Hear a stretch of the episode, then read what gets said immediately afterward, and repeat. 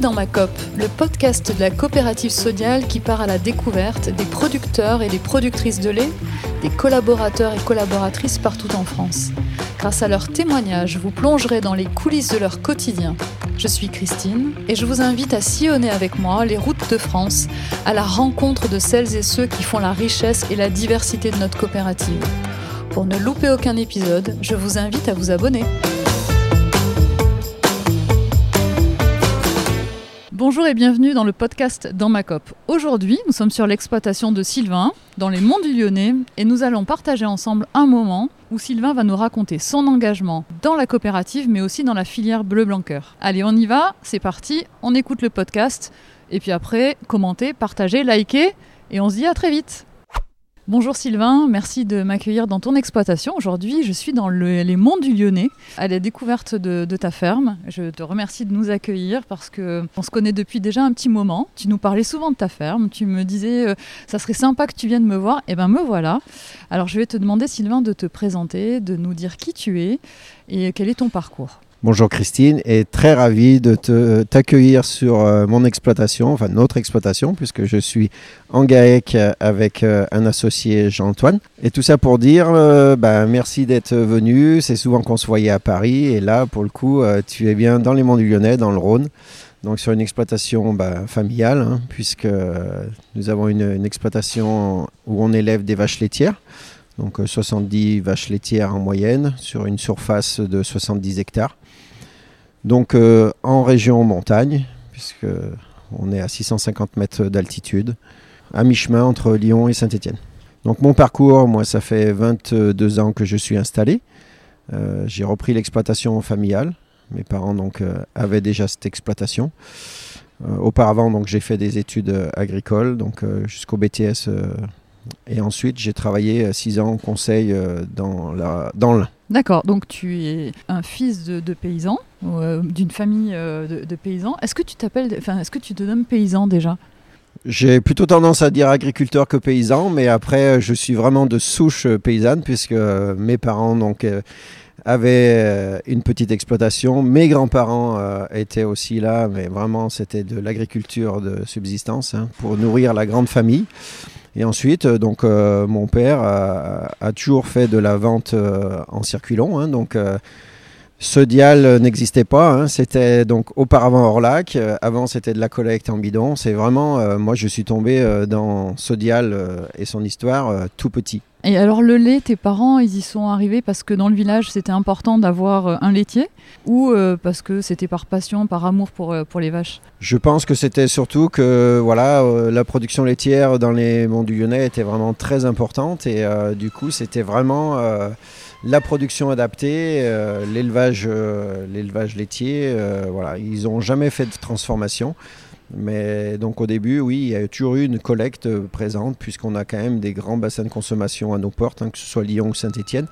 Donc euh, le lait a été transformé par des petits opérateurs locaux pour ensuite être euh, centralisé bah, à Vienne, puisque pour nous le lait descendait sur Vienne, même mes parents dans le passé.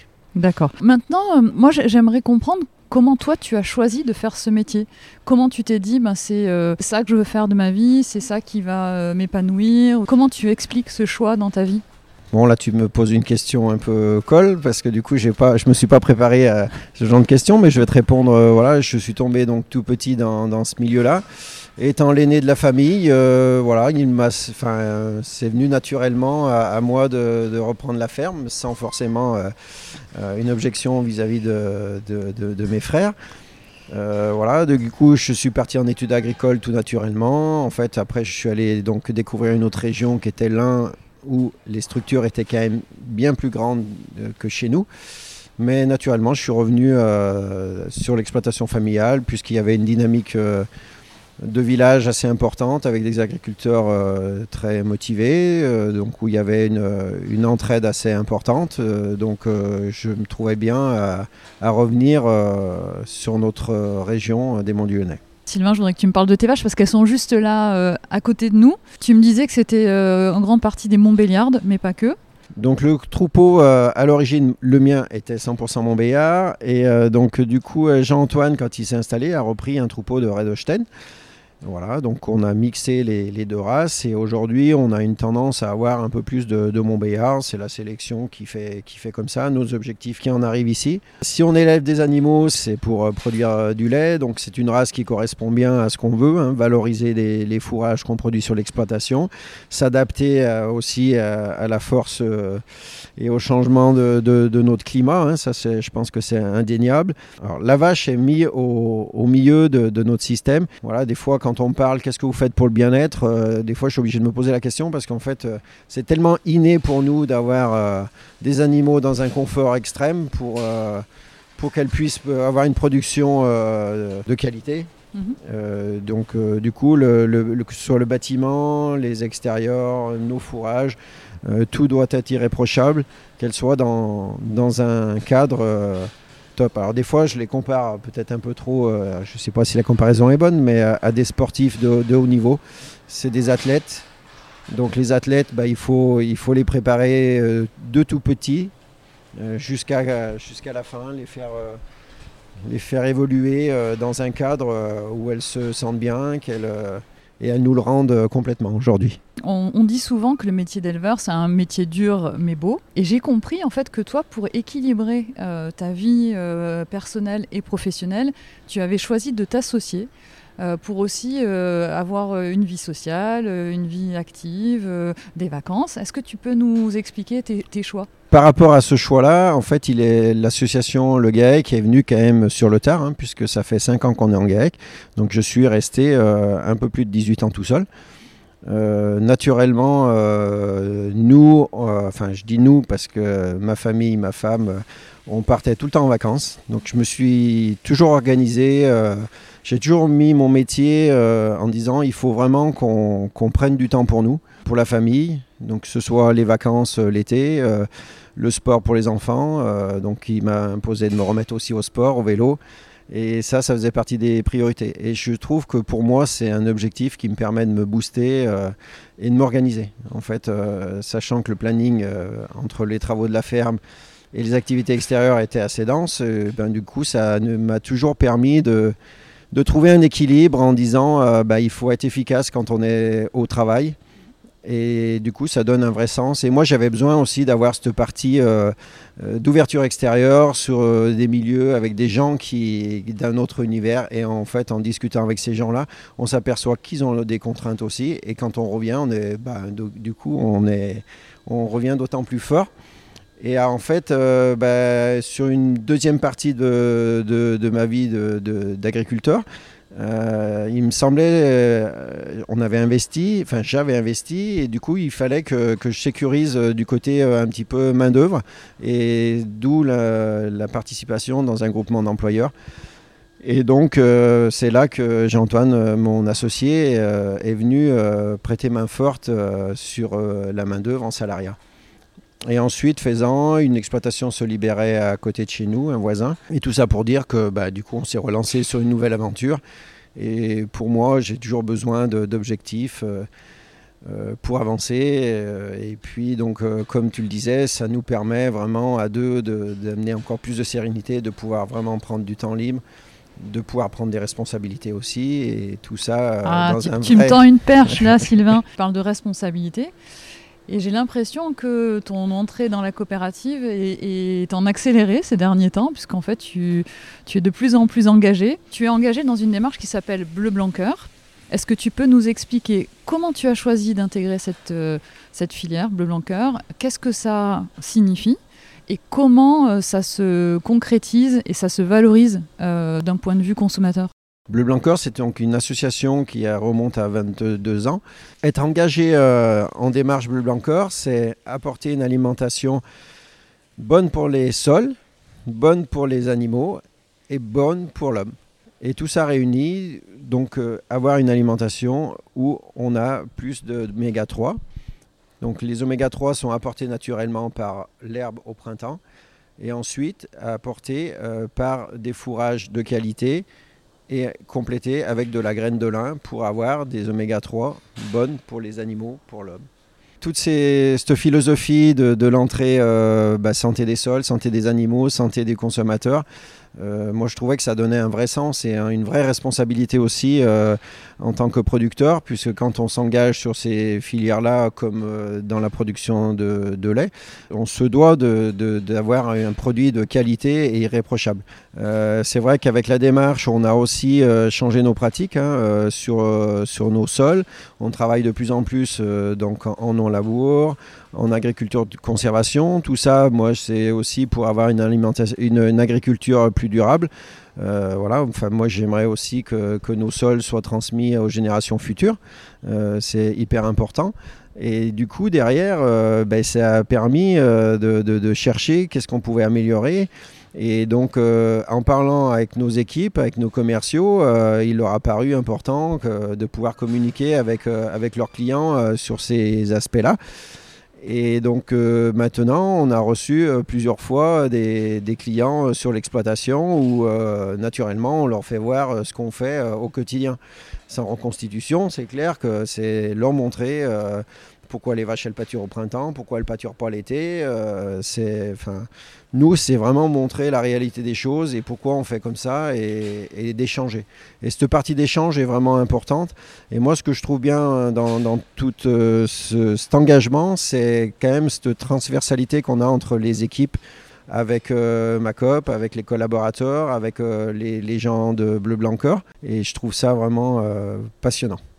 Bon, alors du coup, ce qui est super, c'est que cette démarche, ça t'a permis de faire le pont entre ton lait et le produit fini, c'est-à-dire euh, du beurre, du lait, de la crème, le blanc donc avec des oméga 3.